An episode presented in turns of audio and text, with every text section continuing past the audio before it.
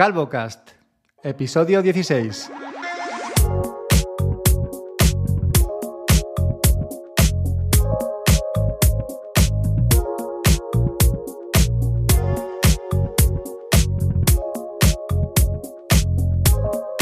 Y aquí estamos una semana más, esta vez es un sábado, hoy es sábado día 10 de abril.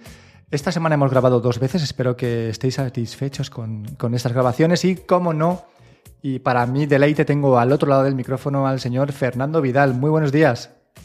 Hola, buenos días, ¿qué tal vamos? Bueno, buenos días por decir algo, porque ya son las 12 de la mañana y como siempre, nuestros horarios de grabación no es que sean especialmente madrugadores, ¿eh? No, no, no especialmente no. No madrugamos para esto. Bueno, lo primero que quiero decir a, a la gente que nos esté escuchando ahora mismo es que tengo un nuevo micrófono. Es un Shure MV7 y espero que se escuche de puta madre.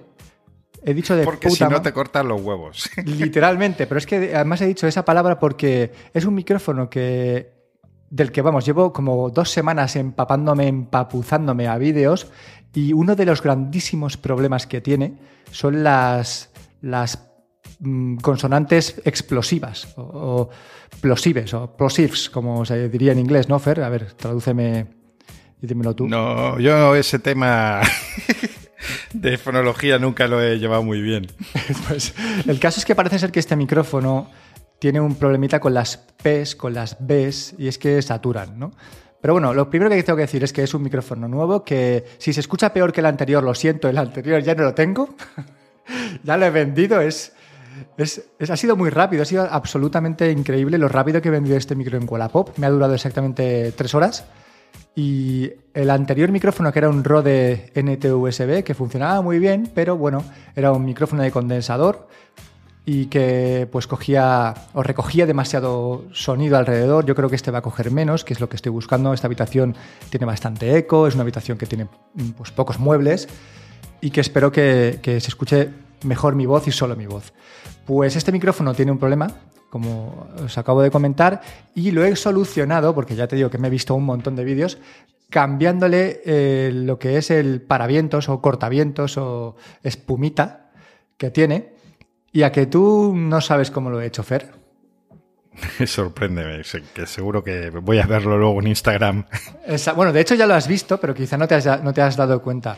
Este micrófono es la versión barata del eh, SMV7 de Shure. Qué pena que no se vean las comillas ahora. de- Lo estaba haciendo, tío, te lo juro que lo estaba haciendo con las manos. Es que lo Pues- he sentido ahí. te, te, te- imaginado ahí dando Una perturbación. con los dedos. Pues es la versión barata del SMB7 de Shure, que es el micrófono que seguramente habréis visto todos porque lo usan todos los youtubers. Es un micrófono bastante largo, eh, muy bonito, negro por completo. Pues ese micrófono tiene un, cortavientos, un paravientos, que es el que esté usando en este Shure eh, MV7 que lo que consigues con este cortavientos es que no se escuchen tanto las letras explosivas, ¿vale? Las consonantes. Así que bueno, eh, todo este rollo para contaros que efectivamente me he cambiado de micro, ahora mismo tengo otro diferente y que solo espero que se escuche súper bien, ¿vale? Eso es lo que tenía que decir. Nada más iniciar este podcast. O sea que hoy no está metido en el portal de Belén, como en el último capítulo. Me he librado, de hecho, como sabes, pues me monté una especie como de, de casita para intentar que se escuchara menos eco. Pegué sobre unos cartones pues eh, la espuma esta acústica y lo he, lo he guardado. Ya está todo guardado en el trastero, me lo he quitado de en medio. También me he quitado de en medio el, el brazo que sujetaba el micrófono. Y bueno, parece que, que la habitación pues ha ganado un poquito de paz para mi gusto. Ya sabes que me gusta que esté todo ordenado en su sitio, es, sea muy estético. Y ahora mismo solo tengo el micro con un pie de micro que además me regalaban al comprar este micrófono y que, bueno, es muy pequeñito y muy bonito. No puedo decir nada más, solo espero que se escuche bien, que es lo que realmente importa y que parece que a mí no me está importando mucho, ¿no? Bueno, pues lo veremos en, unas horas, cuando, porque eso, como decimos, yo no estoy escuchando el sonido que sale de tu micro y entonces eh, lo sabré cuando lo sepan los oyentes, básicamente, poco antes. Que hablando de compras, de todas formas, no es la única compra que has hecho últimamente. Bueno, ya lo anunciaste la semana pasada, pero lo que me pregunto es si sigues teniendo esa compra en tus manos, ese teléfono Samsung Ultra. Bueno, el Galaxy S21 Ultra todavía lo tengo en mis manos, pero ya está más o menos apalabrado con su nuevo dueño. Supuestamente, porque ya sabes que Wallapop funciona como funciona y que la seriedad en Wallapop brilla por su ausencia, pues supuestamente el lunes por la mañana lo, lo enviaré por correos a su nuevo dueño, que vive en Valladolid. Y allí terminará mi periplo con el S21 Ultra. Es un teléfono que, como estaba claro, pues se me ha hecho demasiado grande, se me ha hecho demasiado pesado. Y he tenido una serie de, de desencuentros con él que han ido un poco minándome la moral. Yo pensaba que sería capaz de aguantar mucho más tiempo porque he estado con un Google Pixel 4a muchísimos meses y súper a gusto. Y este supuestamente es un teléfono de gama muy superior, con mejor cámara, con un software que es One UI que para mi gusto funciona muy bien, pero no ha conseguido darme lo que yo esperaba de él. Entonces, bueno, después de poco más de una semana, pues he decidido venderlo y esperar a, pues nuevos horizontes, ¿no? que, haya nuevas, nuevas, nuevos teléfonos, nueva telefonía que, pues que un poco me, me enamore o, que me ilusione y bueno, seguir probando móviles si es que se puede, si es que hay dinero, si es que hay tiempo y si es que hay ganas. Ahora que dices eso de que es pesado el Ultra, esta semana me ha pasado algo curioso. Es que he tenido que enviar mi, iPhone 11 Pro a arreglar porque le funcionaban mal los, los altavoces y durante unos días eh, quedé con el mensajero en el lunes, porque iba a venir, me estoy enrollando. Quedé, luego me olvidé y a última hora me, o sea, me llamó, oye, que voy para allá a recoger el teléfono. Y yo, hostia, que no, no, no tengo ningún teléfono aquí.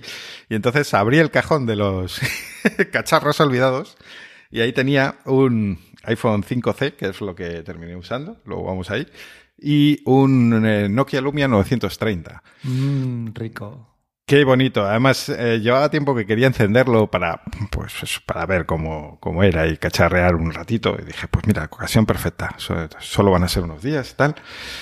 Pero no, no conseguí hacerlo, hacerlo funcionar. Llevaba demasiado tiempo sin encenderlo y no, no, no revivió. Pero a lo que iba, ese teléfono, el Nokia Lumia 930, eh, en su momento me gustaba muchísimo el diseño, aunque es un diseño súper soso, pero industrial, como se suele decir. Eh, me parecía muy pesado. bueno, muchísimo, pero eh, la, pega que le ponía era que quizá pesaba demasiado. Claro, ahora acostumbrado al iPhone 11 Pro, que es un teléfono mm, que pesa ya lo suyo, creo que son unos 190 gramos o por ahí de andar. Eh, volver a ese Lumia, he dicho, esto, que esto no pesa. Peso pluma. Claro, es, es curiosa la, perspectiva cuando te has eh, acostumbrado a algo, aunque el iPhone me sigue pareciendo pesado, me gustaría que pesase menos. Pero bueno, más o menos lo eh, está aceptado ese peso. y claro, ahora cuando vas para atrás dices, bueno, esto es una maravilla. Pero bueno, no, esa fue, no mira, pudo, esa fue, ser la sensación que tuve cuando cogí el Pixel 4a.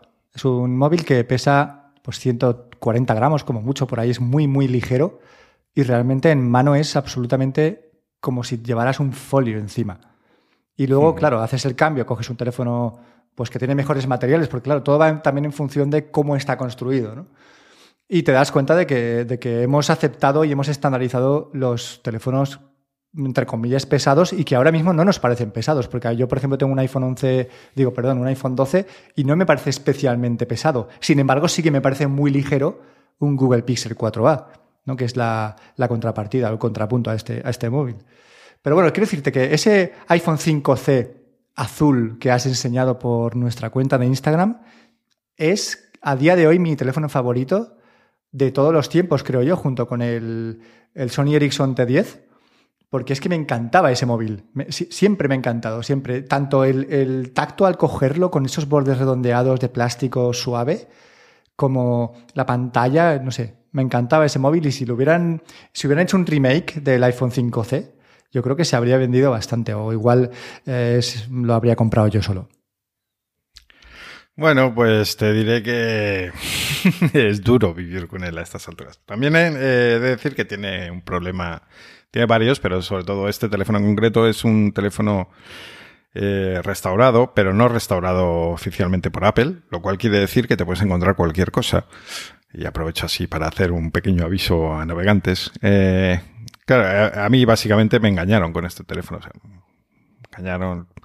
He restaurado como, eh, pues cambiándole la pantalla por una que no es una pantalla original. Entonces funcionar Ya. funciona, pero la precisión, no, la respuesta no es la misma. Y además ya está un poco, bueno, está un poco mal la pantalla. Además de que nunca ha respondido perfectamente, eh, pues eh, tiene otros fallos de forma que la experiencia era eh, muy mala. Es muy lento. Yo veía que hacía con el teléfono solo lo que estaba obligado a hacer. En plan, si me mandaban un mensaje, respondía solo si realmente necesitaba una respuesta. Y si no, decía ya luego en el, en el ordenador, porque es, es terrible. Entre la pantalla y el rendimiento del sistema, que hacía que fuera lenta la respuesta también en- al teclado y todo. ¡puf! Era ¿Y tú sabías que, que, entre comillas, te estafaron cuando lo compraste? Eh, tardé en darme cuenta porque es un teléfono que yo ya lo compré eh, cuando llevaba bastante tiempo, bueno, no bastante, pero un tiempo en el mercado, no acaba de salir. Eh, que no lo compré con- para mí, era un regalo para mi novia y, y claro, al no usarlo yo directamente, mm, tardé en, darme cuenta de que eso, eso no estaba bien. Porque lo que digo, no es que funcione mal, Simplemente que tú te ponías a escribir y veías que fallabas un poco más de la cuenta, por ejemplo, en, en las letras. Y que eso tenía que ver con que la precisión no es que fuera muy mala, pero no era tan buena como la del panel original de- del iPhone. Pues aprovecho lo que estás comentando para avisar a los oyentes de que cuando compren un teléfono a partir del iPhone 11 en adelante y que no estén seguros de si la pantalla es original, hay una forma muy sencilla de darse cuenta de si la pantalla es la que tiene el teléfono por defecto y es la original o si el móvil se ha caído, lo han llevado a reparar a un chino y le han puesto una pantalla compatible, ¿vale?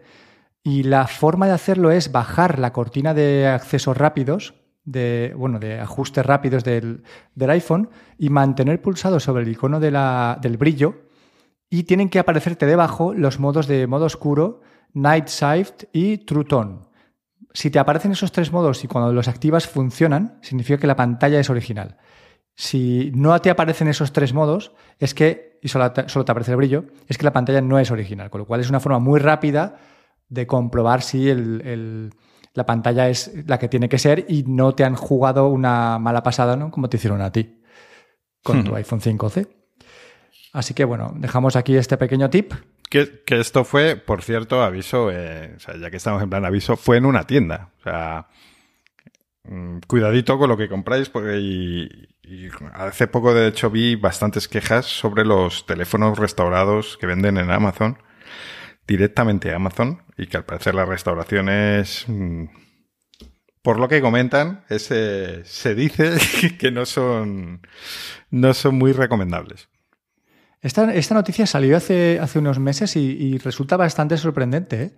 que sea Amazon la que, la que te vende un teléfono reacondicionado, pero al que le han sustituido ciertas partes, ciertos componentes como baterías o pantallas que no se hacen con, con piezas originales. Yo no acabo de entender cómo una empresa como Amazon se puede jugar el tipo de esta forma, aunque también es cierto que tampoco acabo de entender cómo Amazon puede aceptar ciertas devoluciones de ciertos productos de ciertos clientes que, que son, vamos, están o, o destrozados, o les faltan piezas, o les faltan cables, que cuando te pones a mirar eh, un producto en, en venta de segunda mano, producto usado, lees.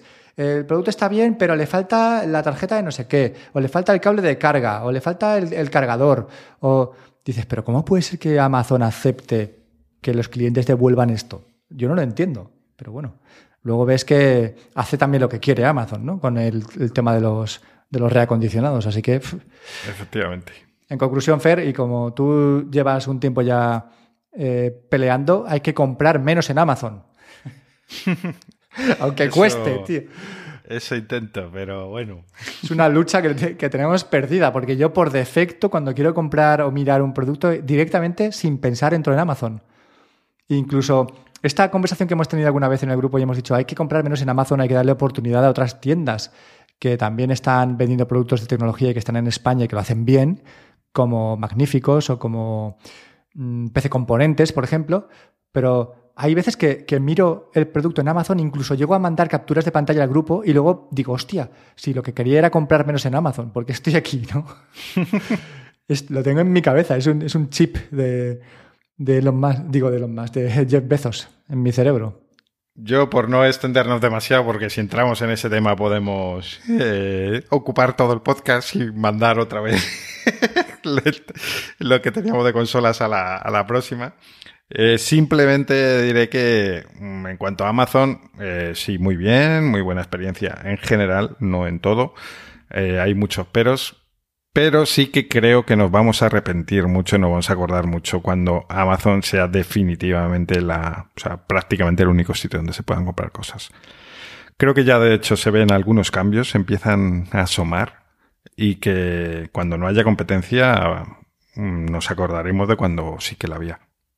Ya, esto pasa, pasa como siempre, ¿no? El pez grande se va comiendo al pequeño y al final solo queda el pez, grande, que es el que marca totalmente las directrices del mercado, ¿no? Y si lo tiene todo, pues él decide cómo venderlo y no hay otra opción. No hay alternativas. Eh, hablaremos de este tema, eh, intentaremos buscar más información y, traeremos aquí nuestra opinión, porque yo creo que hay que hablarlo y hay que, hay que reflexionar sobre esto y es un cambio que se nos viene y es un cambio gordo.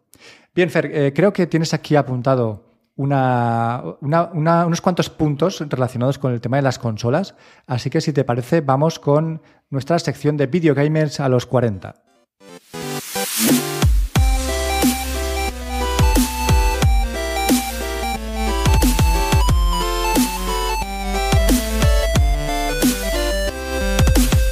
Ya estamos aquí en esta sección de video gaming a los 40. Me siento súper mayor cada vez que digo esto, pero no pasa nada. Y te doy eh, barra libre para que cuentes todo lo que tienes que contarnos. Barra libre, madre mía. Nada, bueno, yo quería hoy traer el eterno debate, pero como tenemos nueva generación, pues hay que retomarlo de las consolas, de cuál elegir, si Play, si Xbox. Entonces, tú, por ejemplo, en lo poco que hemos hablado eh, en privado, eh, sigues convencido, eh, ahora me dirás si es así o no, creo que sigues convencido de que Sony va a ser claramente dominante en esta generación y que no va a haber nada más que hablar. Y yo tengo mis dudas. Ya, a ver, yo no es que esté plenamente convencido de que Sony vaya a ser la dominante, lo que sí que te puedo decir es que a día de hoy creo que Sony tiene las mejores bazas para jugar estas partidas, ¿vale? Y con bazas me refiero, y a nivel personal, yo creo que quiero que quede claro que esto es lo que pienso yo y no quiero que mm, todo el mundo piense igual, pero a nivel personal los juegos exclusivos para mí siguen marcando la diferencia en PlayStation y además el mando me parece que responde mejor a mi uso que el mando de, la Xbox, aunque el mando de la Xbox me resulte más cómodo o un poquito más cómodo. Esas para mí son las dos funciones fundamentales. Luego podemos entrar en dónde están tus amigos, si tus amigos usan una plataforma u otra, que eso también hará decantar la balanza, pero para mí esos son los dos principales argumentos que tengo para a día de hoy estar en la plataforma de Sony. Es que eh, cita lo de los amigos porque es curioso porque aquí en España yo creo que debo ser de los pocos que, que dicen, bueno, es que mis amigos están en Xbox, que es el otro lado. Porque aquí somos un país tan sumamente de Xbox que es caso de estudio. O sea, de, Play, de, Play, ¿no? de PlayStation. Vale, vale. De hecho, o sea, yo ahora, yo en la generación anterior opté por Xbox por una serie de motivos. Eh, me fui ahí. Y ahora, ante la nueva generación, me estoy planteando qué hacer.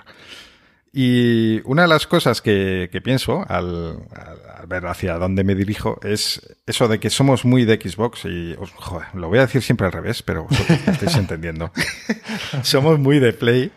Y de forma que eh, si, eh, si tú eres de Xbox hay momentos que te sientes como un apestado. Por ejemplo, eh, vas a un hipermercado, a Carrefour, y dice, oh, voy a ver los juegos de consola, a ver si me cojo algo, yo qué sé, estoy así con ganas de llevarme un juego. Bueno, pues en cada vez más sitios yo veo que es que ya de eh, Xbox directamente o no hay, o hay una columnita ahí con los cuatro super top y ya está. Mientras que luego tienes toda una sección gigante llena de cosas de PlayStation y claro, lo primero te sientes raro y, lo segundo dices, pues no sé, a lo mejor... a lo mejor no he tomado la decisión correcta, ¿no? O sea, sí soy súper original. soy súper original, pero...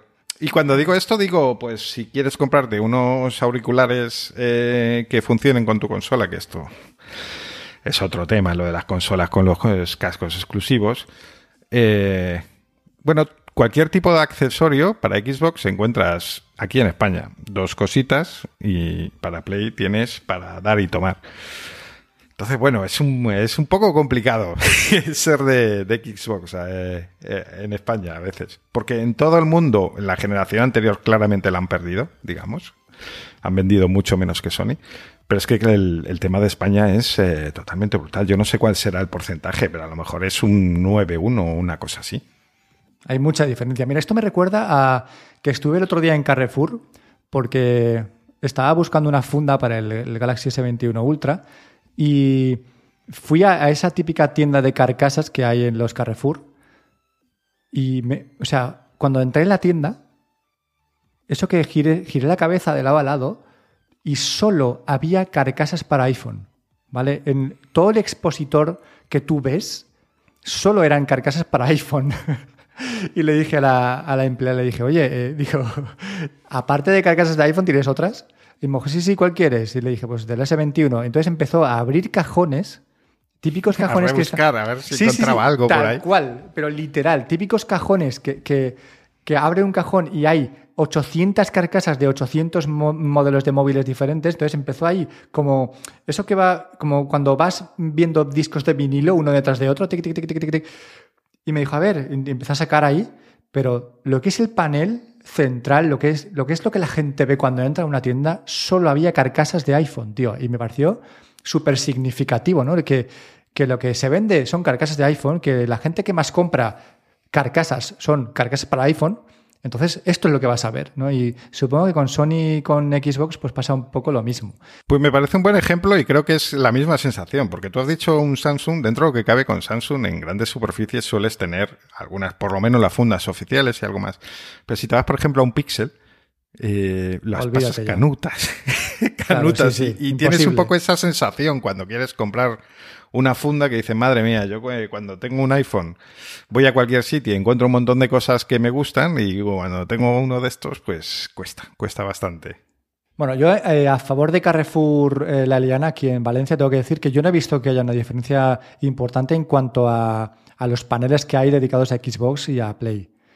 Sí que hay una especie como de sector más para Play, que tiene una televisión con una Play expuesta y un juego corriendo en la tele y no lo hay para Xbox, es cierto, pero lo que es en cuanto a juegos, no, no he visto que haya diferencia. Hay, hay muchos de los dos tipos, ¿no?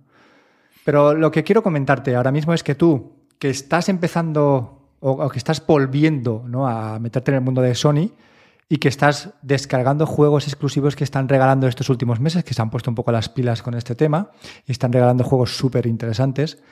Quiero que me cuentes cómo está siendo tu experiencia quiero que me cuentes si este tipo de juegos puede hacer que te atrape la experiencia de quedarte con una Play y dejar un poco de lado la Xbox. Y yo sé que eres, que eres muy, muy de Xbox, sé que, tus amigos están en Xbox, sé que tienes el, el, Game Pass, que lo juegas bastante y lo disfrutas bastante, pero estos juegos que ahora mismo te está dando Sony que no tienes en eh, oportunidad de jugar en Xbox, quiero que me cuentes si pueden marcar la diferencia, como lo han hecho conmigo y como supongo que lo han hecho con millones de personas que se han decantado por la plataforma de Sony. Hombre, pues si me quedo con Sony, claramente va a ser por eso. Porque la consola en sí, ya hablaremos luego más detenidamente de hardware, me parece. Un puto mm, Una puta mierda. Bueno, de hecho lo voy a comentar ahora muy rápido. Venga, dale. Yo en esta nueva generación, por lo que creo que Sony puede acabar teniendo problemas, es porque la veo que va sobradísima, sobradísima. Eh, y va con esa actitud de sobrada, mientras que Xbox va con una actitud, eh, Microsoft está pues que sabe la posición que ocupa y que quiere ganarse tu corazón. Y entonces que se nota en todas partes, porque el diseño de la, de la PlayStation es brutalmente gigante, fea, eh, no sé, o sea, no sé qué coño estaban pensando. Eh, bueno, sí sé lo que estaban pensando. Estaban pensando, haz lo que sea, que la van a comprar igual. Porque es una consola que además es irregular y lleva una como una pinza para, para nivelarla, si la quieres poner en horizontal. Que yo me acuerdo que te pregunté, te dije, oye, eh, es que no consigo ponerla bien, porque esta pinza no queda, no queda sujeta y evidentemente esto tiene que quedar bien sujeto, tiene que hacer clac en algún momento. Y me dijiste, no, no, no. No hace clac. Si va así, va apoyada en esa cosa. va, apoyada. Esto, esto, te lo dije, va apoyada, pero se queda nivelada, que es lo curioso. Los cojones, macho. que no, que no, que se queda nivelada si no se apoya una mosca. Que no, que es que no puedes ni tocarla, porque entonces se mueve porque es que está apoyada. No puedes tocarla. no puedes Es una puta mierda. que, vale 500 pavos. O sea, yo sé que el hardware es, que lleva dentro es muy caro. Pero coño, cúrratelo un poco. Que la de Xbox eh, tampoco es que la veas y digas, wow. Pero a por mí me encanta, tío. A mí la Xbox, la Series S y la Series X, las dos me encantan en cuanto a diseño, ¿eh? Pero eh, por lo menos ves un poco de cariño ahí, o sea, un... Y, o, algo, y ves algo que no, te, que no te molesta, porque tú me has dicho, yo es que la tengo eh, oculta, joder, macho. Ya tienes que tener un sitio grande para ocultar eso, ¿eh? Bueno, ya, te conté. una maleta. Sí, ya que te, conté que, que, mi mueble de televisión tiene una bandeja debajo con dos compartimentos, uno arriba y uno abajo, los, lo de siempre, lo que tienen todos los muebles. Pues yo esa bandeja central tuve que, o sea, que agujerear el mueble por los laterales para levantar la bandeja hacia arriba porque la consola no me cabía en la parte de debajo. Pero ¿cómo va a caber? ¿Cómo va a caber eso? Que es que es enorme, o sea, es, es increíble, es increíble. Esa eh, consola grita claramente, voy a sacar dentro de dos años una Slim que va a ser la que te vas a comprar. Entonces te, me vas a comprar ahora esta y dentro de dos años me vas a comprar la que vamos a diseñar con un poquito más de cariño. Pero es que no es solo la consola en sí, se ven detalles por todos lados. Tú abres la imagínate, caja, mira, Fer, de cartón. Párate, párate. Imagínate ahora mismo eh, los millones y millones de personas que han comprado una PlayStation 5 normal y esos mismos millones de personas, entre los que yo me incluyo, en cuanto saquen la Slim, vamos a correr a la tienda, tío, para hacer el puto cambio de quítame esto de encima. Y va, a haber reventa otra vez porque se va a agotar enseguida, porque la gente va a decir, no sé cómo me pude comprar este puto armotoste. O sea, Lo va a volver a... Es que la, la, estrategia de marketing es brillante, tío, porque va a volver a petarlo en cuanto saque la Slim. Es que está clarísimo que esto va a ser así. Luego, eh, lo que decía, de la caja, lo que es la caja de cartón donde viene la consola, pues la de Xbox está así diseñada con cariño, que mola, es, es toda una experiencia abrirla, tal. La, la, Play es que te viene en una puta huevera, o sea, que parece que te has comprado una docena de huevos. O sea, es, es terrible todo, es todo terrible, no hay ningún cariño y eso se está trasladando, yo creo, a todo. Y entonces no sé si llegará un momento en que la gente empieza a decir, pues, pues no me, no me, gusta tu actitud, como pasa con, termina pasando con todas las empresas grandes. Eh, entonces no sé, no sé si sucederá, si sucederá en esta generación, si sucederá a favor de Xbox o quizá de otras opciones como Amazon Luna o Stadia ya lo vemos más difícil, como decíamos. Pero no sé, yo creo que le puede terminar pasando factura a esta actitud que tiene Sony. Yo creo que no, deja, no deja de ser un poco una actitud fuera de, tiesto, está mirando fuera de tiesto, está intentando pues eh, demostrar quién manda, entre comillas, pero yo creo que tiene, tiene una realmente mucho ámbito para volver a la línea normal. Quiero decir que ahora mismo quizá está haciendo un poco el canelo y está tomando decisiones que pues los usuarios podemos pensar que son decisiones incorrectas, Está claro que aquí nadie es analista, que no, no, trabajamos en Sony, no sabemos cómo piensa Sony y ni siquiera lo quiero intentar. Sony es Sony yo soy yo. Pero sí que es cierto que tiene tiempo para rectificar en el caso de que se le vaya un poco de madre la situación. Y yo creo que eso los usuarios pues también lo, lo saben. Igual ahora estamos más o menos descontentos ¿no? con nuestra consola y con lo que, hace, lo que hace Sony, pero como hay mucho tiempo y como de un día para otro no va a perder esa cuota de mercado, puede improvisar y puede cambiar las cosas de la noche a la mañana, literalmente.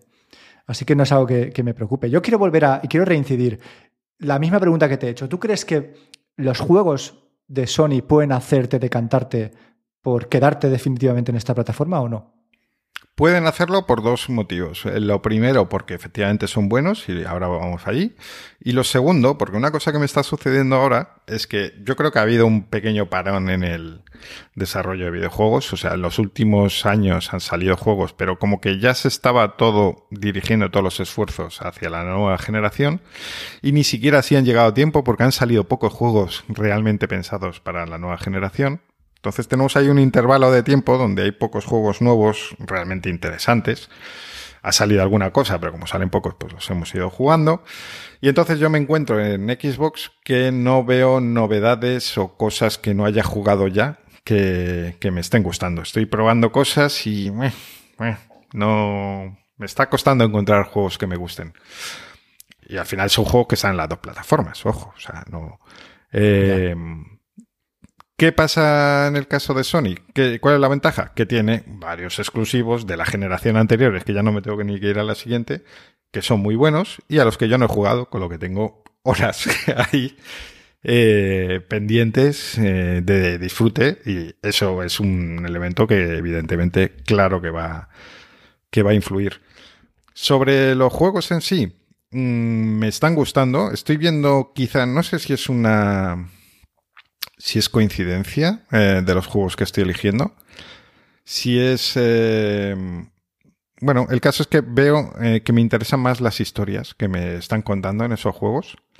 Yo en los juegos que juego en Xbox, que repito que al final son juegos multiplataforma en su gran mayoría, las historias me parece que me sobran. O sea, me empiezan a contar cosas y digo, es que no me interesa porque esto es una excusa para llevarme al siguiente sitio donde hay que pegarse o donde hay que hacer algo. Y son historias como muy vacías y que no me aportan nada. Entonces siempre me las salto. Mientras que en los juegos que estoy jugando, y no me voy a ir al típico de Last of Us. Voy a hablar del Spider-Man, por ejemplo, del Miles Morales que, os había comentado que estuve jugando. Pues me gustó la historia. Es una historia de una película de, de superhéroes, quiero decir, no es nada, no es una gran historia tampoco narrativa, ni es todo como más o menos ya te puedes imaginar. Pero bueno, es lo que te esperas en una película de Spider-Man. Pues eh, está perfecto. Y no me. En ningún momento me han aburrido. Eh, de forma que incluso tenía ganas a veces de que, bueno, pues eh, no tanto luchar y tal, sino ver cómo seguía un poco la historia. Cosa que generalmente en Xbox no, no me sucede. Me pasó también, estuve probando el Ghost of Tsushima, eh, que es un juego de samuráis, eh, también es exclusivo para PlayStation, y también el principio de la historia me gustó. Si bien es cierto que luego me he perdido un poco, he perdido un poco el hilo del juego eh, por no jugar muy seguido. Y ahora ya, pues no, no, sé yo qué decir, porque ahí veo historias secundarias un poco tipo Assassin's Creed, que me sobran un poco, y como además estoy perdido, como digo, Estoy un poco. que esta valoración no sé muy bien. Me gustó mucho al principio, pero ahora estoy ahí, ahí. Pues tú me hablas de, que te gustan los juegos con historia y es justamente eso lo que más me atrapa a mí de la consola de Sony. Has estado jugando el Ghost of Tsushima, pero te acabas de comprar el Death Stranding, que, que te llegará el lunes, ¿no? El martes, entiendo. Lunes. Pues es un juego que no, es que, a ver, no quiero, no que te subas en el tren del hype, ¿vale? Porque es que siempre pasa lo mismo, ¿no? Que cuanto más hablas de un juego o de cualquier cosa, pues exacerbando lo buena que es, lo maravillosa que es, luego el, el, bajón de la realidad es el que es, ¿no? Y para mí puede ser maravilloso y para ti puede ser un 5, pero Death Stranding es un juegazo. Es que es un juegazo y cuando lo empieces vas a flipar con el juego, vas a flipar con la historia Igual que vas a flipar con el The Last of Us 2. Igual que vas a flipar con el, Horizon Zero Dawn este que salga dentro de pocos días, que también lo vas a tener gratis. Igual que, vas a flipar si empiezas el Detroit Become Human, que también tienes gratis en la, en la colección de PlayStation 5. Entonces son juegazos que tienes para meses y meses y meses que, te van a hacer olvidar por completo que, tienes amigos, familia y un perro que se llama Kobe. Bueno, veremos. Eh, Veremos, no sé.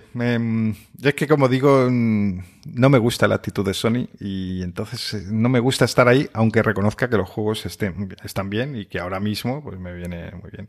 Es que más cosas sobre la actitud de Sony que veo de poco cuidado. Es como si metiese todos sus recursos solo en hacer eh, unos cuantos, que son unos cuantos, ¿eh? No es que no son tantos. Unos cuantos grandes juegos, muy bien, perfecto. Al final es una consola que es para jugar. Pero... Em, yo veo, por ejemplo, la, web.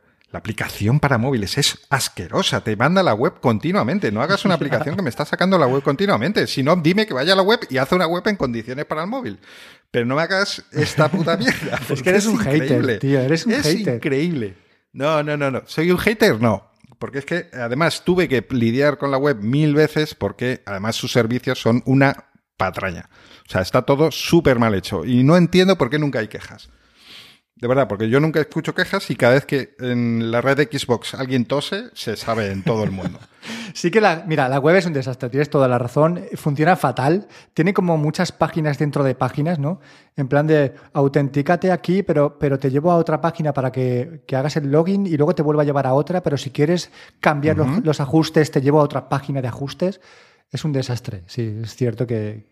es, una ñapa sobre ñapa. Y yo, por ejemplo, al recibir la consola Quise activar la versión de prueba del Plus, porque además en ese momento no sabía ni si me la iba a quedar ni unos días, ni un, entonces no quise pagar un año, evidentemente. Em, bueno, pues no me dejaba, me decía, no se puede. Y yo, vale, no se puede, ¿por qué? Intentaba otra vez, no, no, no se puede. No se puede, ¿por qué? Y no, no, te dice nada. Al final tuve que comprarme una suscripción de un mes. Me costó, porque como digo, te, tenías que entrar en el sitio, del sitio, del sitio eh, no es nada de mete el código aquí y ya está, como pasa en Xbox, por ejemplo, y como pasa en cualquier sitio con un poco de lógica. Eh, luego, al parecer, el problema era porque el sistema interpretaba que yo ya había usado la prueba de, del, Plus. Yo nunca he tenido, yo la última consola que tuve de PlayStation era una 3, el Plus sí existía. Yo no tenía conexión a Internet, así que no iba a activar esa suscripción. Mm, no la he tenido. O sea, puedo garantizar que no la he tenido. Pero aunque lo hubiera tenido, aunque fuera ese el problema, dime, no se puede porque ya has, ya has usado esto. O sea, dame algo de información, no me digas, no se puede. Activo la suscripción, juego al The Last of Us, eh, me paso la mitad del juego, decido vender la consola y luego vuelvo al cabo de un poco tiempo. Vale, muy bien, digo, voy a seguir con el The Last of Us. No me ha grabado la partida. Esto no lo entiendo.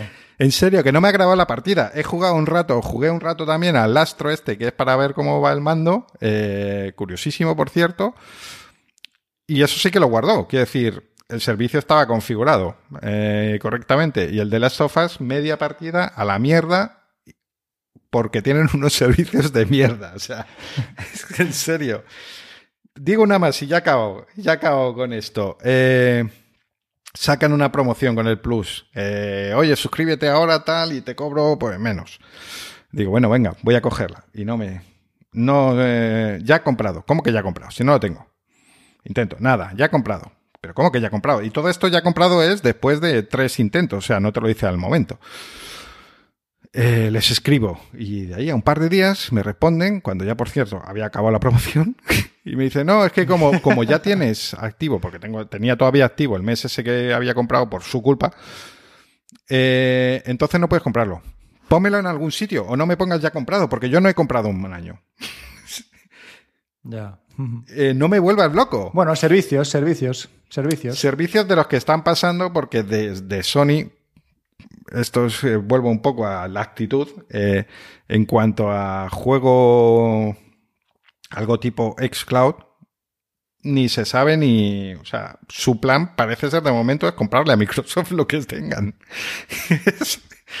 y esa es la, la, actitud que tienen. Se lo toman con calmita.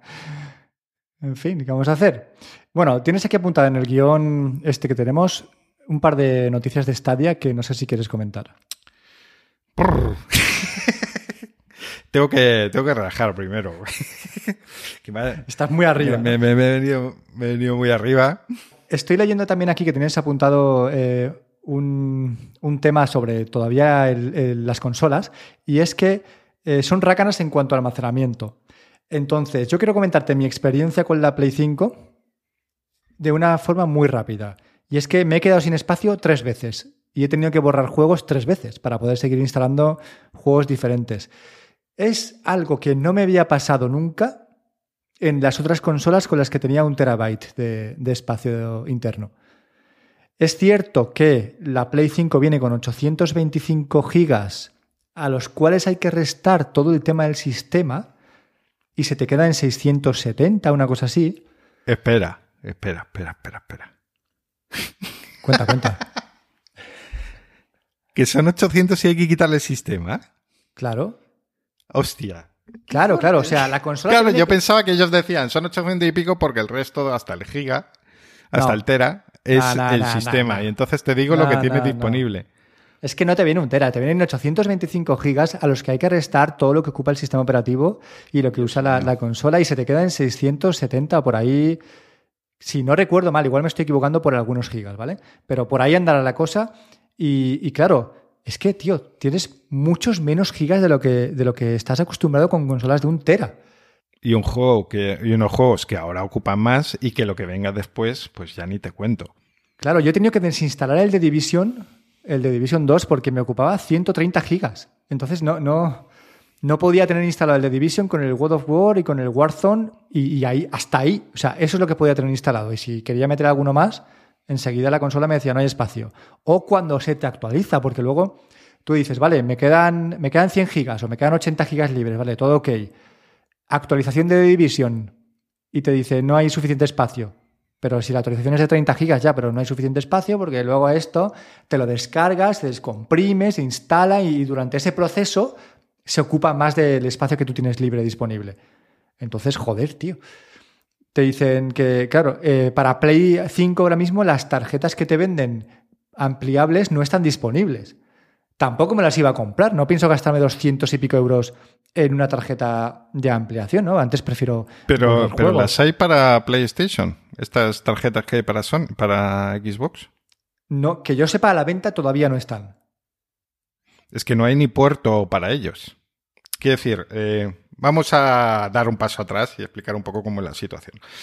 En las consolas de nueva generación, por tema de velocidad de escritura o no sé por qué, de lectura, escritura o Dios sabe por qué, eh, tú no puedes tener un disco externo como antes, eh, pincharlo y jugar directamente a los juegos que tengas en ese disco. Todo lo que puedes hacer como máximo es coger ese disco externo, descargar juegos ahí y luego moverlos de un lado para otro, del disco externo al principal, y en el principal está lo que tú quieras jugar.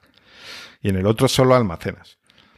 La excepción, en el caso de Xbox, son estos discos oficiales de Seagate, creo que son, eh, que son como una tarjeta Compact Flash, más o menos, tiene un puerto especial que se enchufa eh, y, y amplía la capacidad por un tera, dos teras o lo que sea.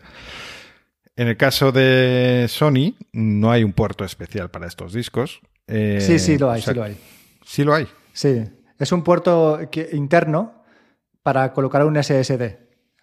Entonces, Sony todavía no ha habilitado por software ese, esa compatibilidad y cuando lo haga, entonces te venderá sus discos o discos compatibles, pero sí que lo tiene. Ahí voy. Se van a ser discos que se van a tener que instalar dentro y eh, no va a valer de cualquiera, tampoco. Esto es cosa compartida. Sino que van a tener que ser los de una lista de autorizados, aprobados o como queramos llevarlo. Que Exacto. tengan un sellito ahí por el que paguen, por supuesto, que ponga hecho para PlayStation. Y que siempre te quedará la duda de si rinden igual que el disco interno, ¿no? Que es como, si yo instalo un juego en el, en el disco de ampliación, va a rendir igual, va a cargar igual de rápido, va a ser todo igual de fluido, o vaya- va a penalizarse porque va a tener un acceso de lectura y escritura más bajo. Son dudas que, bueno, supongo que se irán resolviendo con el tiempo, ¿no? Sí, porque en la generación anterior, curiosamente, los discos externos, muchas veces, dependiendo de configuraciones, iban mejor que los internos de las propias consolas. Pero ahora que hablamos de, de las capacidades de ampliación, eh, bueno, estás diciendo 800 y pico que tiene la PlayStation, pero eh, no hemos mencionado las versiones reducidas de las dos consolas.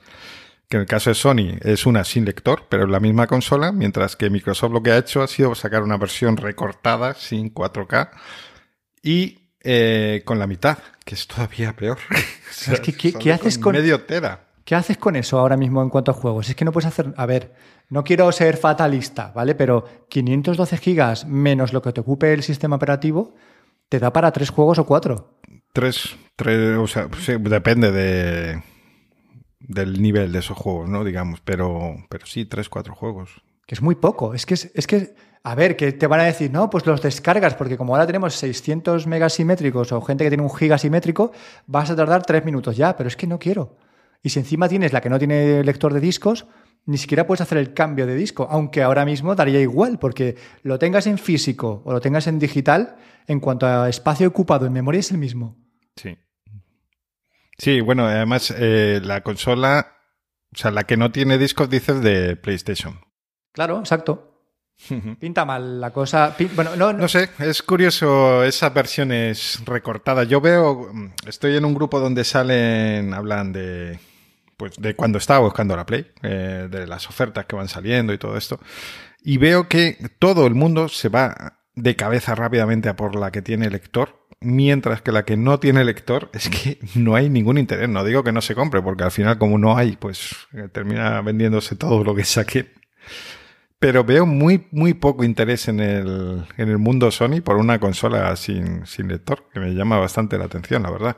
Dado que nos vamos a, vamos a, eh, en un futuro donde evidentemente casi todo será descarga, pero supongo que es por el tema de que en Sony se mueve mucho más lo de comprar juegos físicos, venderlos rápidamente y este movimiento que si te compras el digital, ¿no? Claro, yo, yo sigo apoyando siempre el tema de comprar discos físicos y revenderlos para, para poder seguir comprando discos. Entonces, para mí es, es, claramente la única opción disponible. Ni siquiera llegué a plantearme, aunque hubiera, aunque hubiera habido stock de la digital, no me la habría comprado. No, no entra en mis planes. Hombre, es, un poco menos fea también. bueno, tampoco. No es, tan sumamente, no es tan sumamente gruesa. Pero bueno, y por lo menos es, eh, ¿cómo se dice? Que los dos lados son iguales. Es. Eh, ah, no me sale la palabra ahora. Simétrica, ¿no? Simétrica, eso mismo. Es que es asimétrica, es que no me jodas, vaya consola. Eres un hater, eres un hater.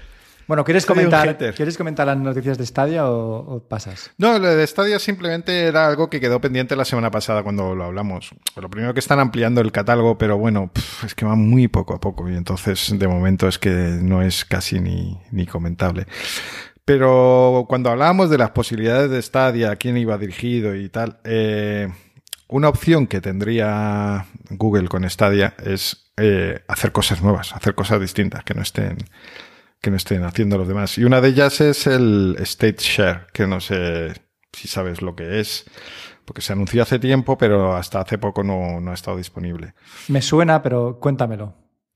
Pues básicamente es que alguien, eh, yo, eh, si estoy, por ejemplo, estoy intentando pasarme una fase de un juego y no consigo, no consigo pasármela pues yo te puedo enviar un, no sé si es un enlace o lo que es, bueno, pero te envío algo de forma que tú lo recibes y puedes eh, seguir jugando en ese mismo estado al juego al que yo estoy jugando.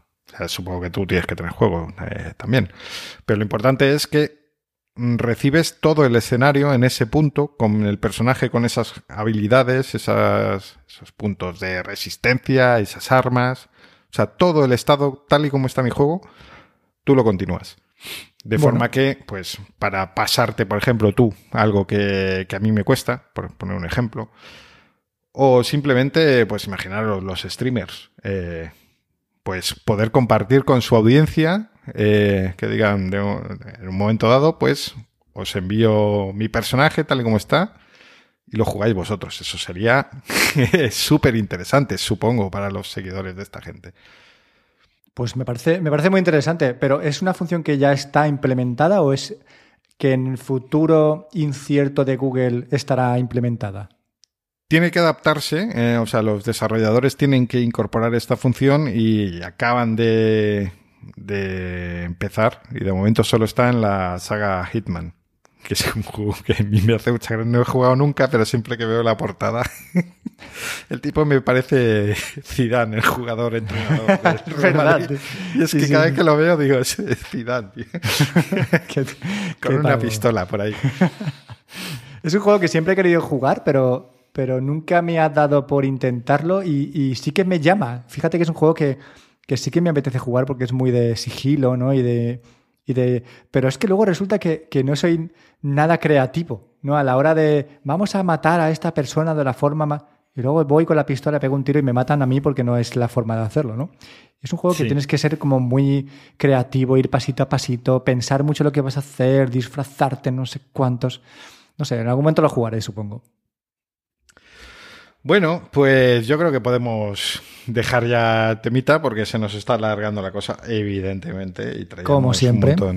traíamos un montón de recomendaciones. Habíamos dicho que dejamos a la audiencia sin nuestras maravillosas recomendaciones en el último capítulo. Entonces, si te parece, pasamos ya con esa parte. Pues voy a empezar yo y te voy a recomendar cuatro cosas esta vez. Eh, te he dicho antes que tengo un porronazo de cosas que, que recomendar. Y claro, me ha costado hasta elegir cuál de ellas recomendar porque me parecen todas súper interesantes. La primera que quiero comentaros es una página web que lo que te hace es generar un RSS de audio y de audio extraído de vídeo. Es decir, ¿vale? Para que quede lo más claro posible. Por ejemplo, tú y yo que ahora mismo estamos en iOS, tenemos una aplicación de podcast que se llama Castro. Castro tiene una opción que se llama Sideloading, que lo que te hace es, por, ejemplo, por ejemplo, tú te vas a un vídeo de YouTube y si tú ese vídeo no quieres verlo, le das a la opción de Castro de, de sideloading y lo que te hace es enviarte el audio de ese vídeo a tu reproductor de podcast para que tú lo puedas escuchar en formato audio. A mí eso me parece una maravilla bestial y en Android no hay una forma de hacer lo mismo, porque las aplicaciones de podcast no tienen esa opción. Por ejemplo, yo uso Pocket Cast y en Pocket Cast, por lo menos en la versión gratuita, tú no puedes hacer eso con un vídeo de YouTube. Entonces estuve investigando y encontré la forma de hacer exactamente lo mismo, pero con una página web, ¿vale? Esta página web se llama halfduffer.com, dejaremos en el, enlace en la descripción y en la página web nuestra y lo que te hace es crearte un feed personalizado. Es decir, tú entras en esa página, te registras y tienes el feed de Lucas, el RSS de Lucas. Además, esta página tiene un bookmarklet de estos que se, que se ponen en el navegador, que ese bookmarklet lo que te hace es convertirte los vídeos en audios y además subírtelos a tu feed RSS. Es decir, que tú te logueas en la página web con tu usuario, te creas tu feed y usas el bookmarklet o la página web que te convierte los vídeos en audio y en cualquier vídeo le das a convertir audio y enviar directamente a tu RSS y se te va a tu eh, reproductor de podcast. ¿Qué es lo que tienes que hacer en tu reproductor de podcast? Buscar el feed de Lucas, ¿vale? De, de Half-Duffer. Y si no lo buscas, en la página web de Half-Duffer tienes un enlace que es tu RSS que puedes añadir a tu reproductor de podcast. Con lo cual, todo lo que tú vayas añadiendo de páginas externas a ese feed, automáticamente se te irá a tu feed de la, del reproductor de podcast y podrás escucharlo vía audio como cualquier otro podcast al que estés suscrito. Espero haberme explicado bien porque es un poco así como eh, complicado eh, decirlo de viva voz, pero es mucho más sencillo de lo que parece si entras en la página y, te registras y ves cómo funciona. Bueno, si lo he entendido bien, viene a ser como la aplicación Pocket de leer más tarde, pero llevado a archivos de audio. Exacto. Y además, como tú te has generado ese RSS que has metido en tu reproductor de podcast, siempre todo lo que añadas automáticamente se te irá refrescando y se te irá metiendo para que lo puedas escuchar. Me parece una, una aplicación fantástica para usuarios que estén en Android y que quieran escuchar vídeos en formato podcast o usuarios que estén en iOS que no tengan eh, la versión Pro de Castro, que es la que te permite hacer el sideloading este que, del que estábamos hablando. Muy bien. Bueno, pues yo voy a empezar con los audiolibros, retomando el tema que de la semana pasada. Eh, hablamos de audiolibros y claro, tú cuando quieres escuchar un audiolibro tienes eh, dentro de las opciones legales comprarlo o, o comprar ese libro en audiolibro o suscribirte a un servicio de, de estos que pagas 10, 15 euros al mes, como Storytel, eh, y, escuchas eh, todos los audiolibros que quieras dentro del catálogo de esa plataforma. Yo opté por esta segunda opción durante un tiempo, eh, me suscribí a Storytel, pero llegó un momento que redujeron el catálogo drásticamente y entonces dejó de interesarme. Los audiolibros sueltos eh, son muy caros generalmente, eh, cuestan 20, 25, por ahí, euros. Eh, entonces hay una opción curiosa que a mí me recuerda al, los viejos del lugar recordaréis el círculo de lectores, que era Vaya, sí, sí, sí. Tú, un hitazo en su época. No sé muy bien cómo funciona. Yo creo que tú como adquirías el compromiso de comprar un libro al mes, creo que era, venía un señor a tu casa, te traía el catálogo y tú elegías el que querías y te lo mandaban a casa a un precio pues un poco más reducido que porque eran libros en tapa, en cartón, en tapa dura, que eran, yo creo que antes eran incluso más caros que ahora. Pero bueno, eran ediciones así un poco chulas, te obligabas a, a comprar uno al mes, entonces te obligabas a leer, supuestamente. Al final lo que hacía la gente era comprar libros y eh, acumularlos y no leerlos, pero bueno, eso es otra historia. A lo que voy es eh, a que esta, la suscripción de Kobo funciona de forma parecida. Tú cada mes pagas 10 euros, pero en vez de tener una tarifa plana, lo que tienes es un crédito para un libro y se acumulan. Si no quieres gastar nada ese mes, no encuentras nada que te interese, pues el mes siguiente pagas otra vez los 10 euros y tendrás dos créditos en vez de uno. Y entonces está muy bien porque es una forma de garantizarte que cuando quieras un audiolibro solo te va a costar, solo bueno, comparación con los 20-25 euros, 10 eh, euros a cambio de obligarte a adquirir un crédito cada mes. Mm, nadie te obliga tampoco a mantener la suscripción. Quiere decir, tú puedes suscribirte, estar un par de meses, darlo de baja. Cuando acabes esos audiolibros, si quieres, vuelves a suscribirte. Bueno, es una opción interesante para, en vez de tener a lo mejor una suscripción por 10 euros y luego que resulte que en todo el mes no has escuchado nada, puedes decir, bueno, eh, lo que voy a hacer es reunir una serie de créditos para coger los libros, los audiolibros que me interesen y luego ya los iré escuchando y cuando acabe pues vuelvo a suscribirme. Muy interesante. Vale, pues mira, voy a continuar yo con mi segunda recomendación y vuelve a ser una página web. ¿Y quién no ha querido descargar contenido de Instagram, de las stories, de los live, del feed principal, de los reels? ¿O quién no ha querido descargar vídeos de Twitter?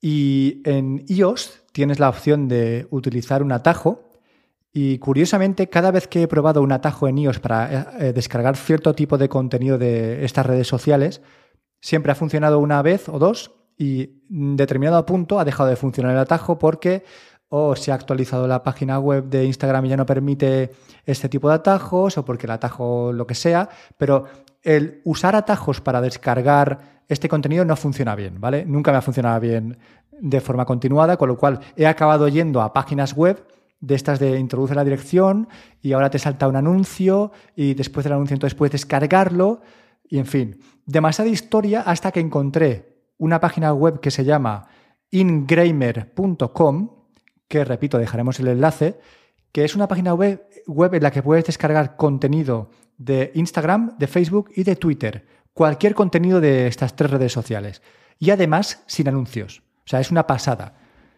Mm, entras en la página, introduces la, dirección del elemento que quieres descargar. Si es una foto, pues le das a compartir foto y esa, ese enlace lo pones aquí. Y le das a descargar y ya está, ya lo tienes. Puedes descargar stories, fotos, eh, vídeos de Twitter, lo que tú quieras. La aplicación en página web es gratis, no tiene anuncios y funciona súper bien. No hay nada más que añadirla a tus favoritos del navegador y siempre que quieras ahí la tienes lista para hacer ese trabajo sucio por ti y descargar los vídeos y las fotos a la máxima calidad posible. Totalmente recomendada. Muy bien, yo no la conocía hasta que lo, comentaste en la cuenta de Twitter y lo probé y la verdad es que totalmente recomendable, efectivamente. Yo os traigo también un poquito de hardware. Eh, muchos de los que estáis escuchando tenéis el teclado Logitech MX, eh, que es un teclado muy chulo a la vista, eh, plano, em, demasiado plano. Entonces, ¿qué es lo que pasa? Que las muñecas con ese tipo de teclados eh, sufren bastante, sobre todo si eres escritor al tacto. O sea, si vas, eh, si no vas viendo con dos deditos lo que escribes. Eh, entonces, hay un accesorio, hay un reposamuñecas específico para este teclado porque el problema es que si tú coges una, un reposamuñecas estándar es demasiado grueso y te sube las muñecas y es todavía peor. Eh, entonces, simplemente comentar que hay un, hay un reposo muñecas oficial para que no es, es un reposo muñecas fino, simplemente no tiene ningún, nada especial, pero el problema es que no he encontrado ninguna alternativa de ninguna marca. Entonces, bueno, que sepáis que Logitech lo vende y que desgraciadamente solo está disponible en, en Amazon y se agota bastante pronto. Vaya. Es muy pues caro para lo Entonces no lo has comprado, ¿no? Es muy caro para lo que es, porque vale 20 euros. Eh, y al final es que es un. Pero por la salud de vuestras muñecas, si pasáis mucho tiempo escribiendo, eh, recomiendo que le echéis un ojo, que cerréis los ojos y que, que por el bien de vuestras muñecas, ya que os habéis gastado 100 pavos en el teclado, penséis en gastar 20 más. Tenemos que crear tú y yo unas almohaditas para muñecas y venderlas en Etsy. ¿Qué te parece la idea? Pues mira, pues eh, ya que hay tantos usuarios de teclados finos, podemos. Eh, tenemos ahí un nicho, tenemos un nicho, porque ya digo que ni siquiera en AliExpress encontré una alternativa válida. Buah, madre mía. Bien, pues mira, sigo yo con la tercera recomendación y esta vez es una serie de Netflix y es una serie infantil. Y si tienes hijos con una edad comprendida entre los 3 y los 10 años, más o menos, te recomiendo mucho, mucho y muy fuerte una serie que se llama Gofre y Mochi. Y que además, curiosamente, también está protagonizada por Michelle Obama. Y es que eh, los Obama son productores de, esta serie infantil, ¿vale? Para Netflix. Es una serie. A ver cómo, cómo os lo explico. Es una serie totalmente. Es, es para abrazar, ¿vale? Es una serie que además de que es para abrazar, enseña y educa a tus hijos en cuanto a alimentación, porque en Estados Unidos, como ya todos sabemos, y cada vez, pues lamentablemente en más países, el tema de la obesidad, el tema de los azúcares, el tema de comer mal, es algo que, es una lacra. Y esta serie, desde la perspectiva de un gofre y un mochi, ¿vale? que son los dos personajes, pues te intentan enseñar a comer bien y te enseñan los vegetales, de dónde se, sacan, cómo se cultivan. Y es una pasada porque cuando te habla, por ejemplo, de los tomates o cuando te habla de la sal o de las especias, dentro de la propia serie viajan a la India, eh, se van a un mercado de la India donde se está eh, machacando el comino con es, una, es increíble, de verdad.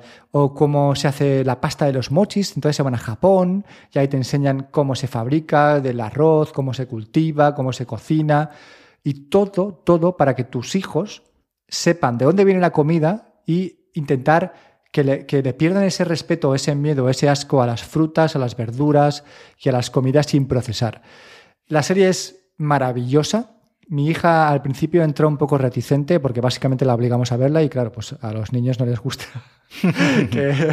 que, los obligues a ver cosas que no quieren ver porque si fuera por mi hija estaría viendo todos los días la misma serie una vez tras otra.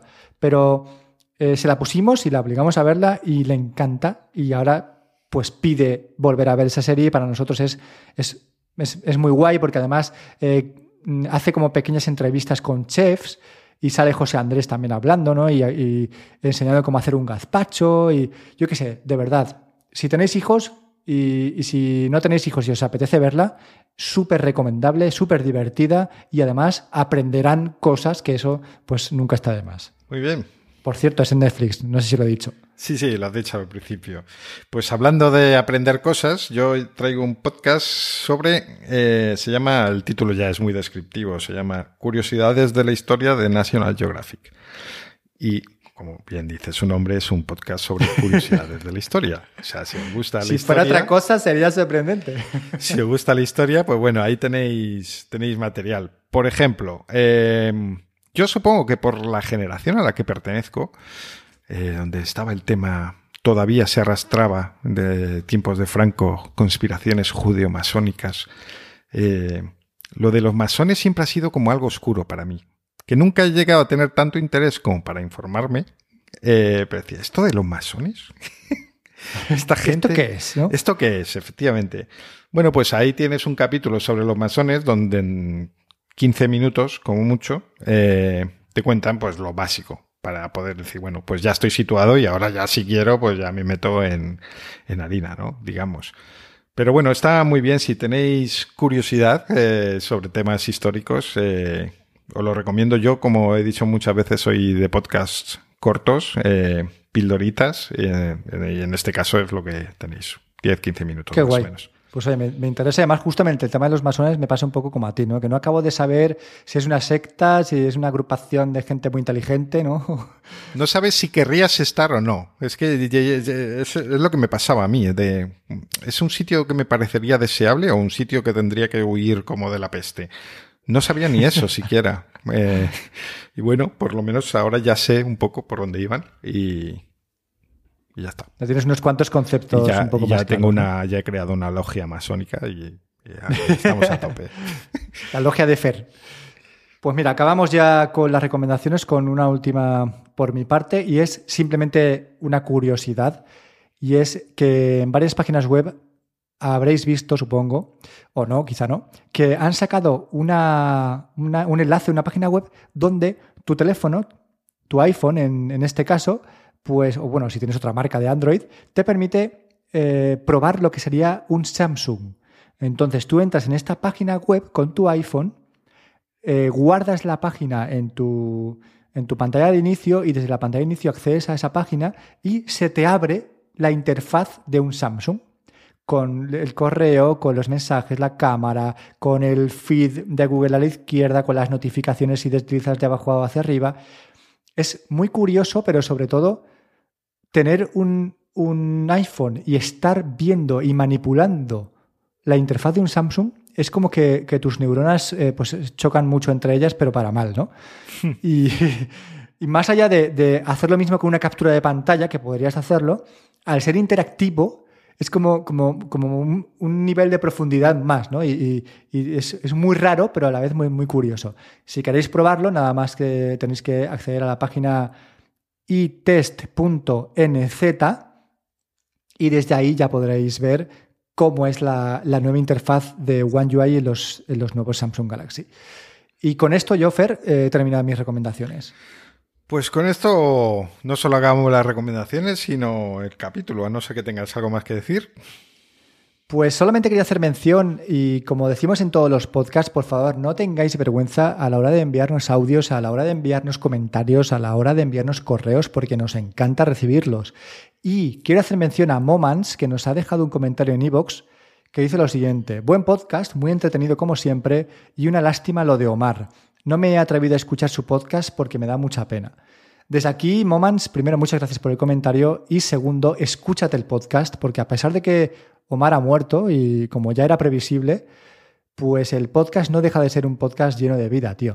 Y es un podcast muy divertido, es un podcast en el que la muerte se enfoca de una manera muy diferente, muy personal por parte de Omar y que desde aquí te, invito y te, y te, pido por favor que lo escuches y cuando lo escuches, que son solo siete episodios, vengas aquí y nos digas qué te ha parecido. Con esto, Fer, ya doy por finalizado este episodio. Muy bien, bueno, pues nos, nos, vemos dentro de 15 días. Como ya sabéis, nos podéis encontrar en las redes sociales. Hey, Azorín es él, yo soy Do Álvarez. Nos podéis encontrar ambos en CalvoCastPod, en Instagram, en Twitter y hasta en Gmail, si queréis enviarnos. No, no, no, perdón, en Gmail no. En Gmail tenéis que escribir a calvocast.gmail.com si nos queréis contar cualquier cosa. Hasta dentro de 15 chao, días. Chao.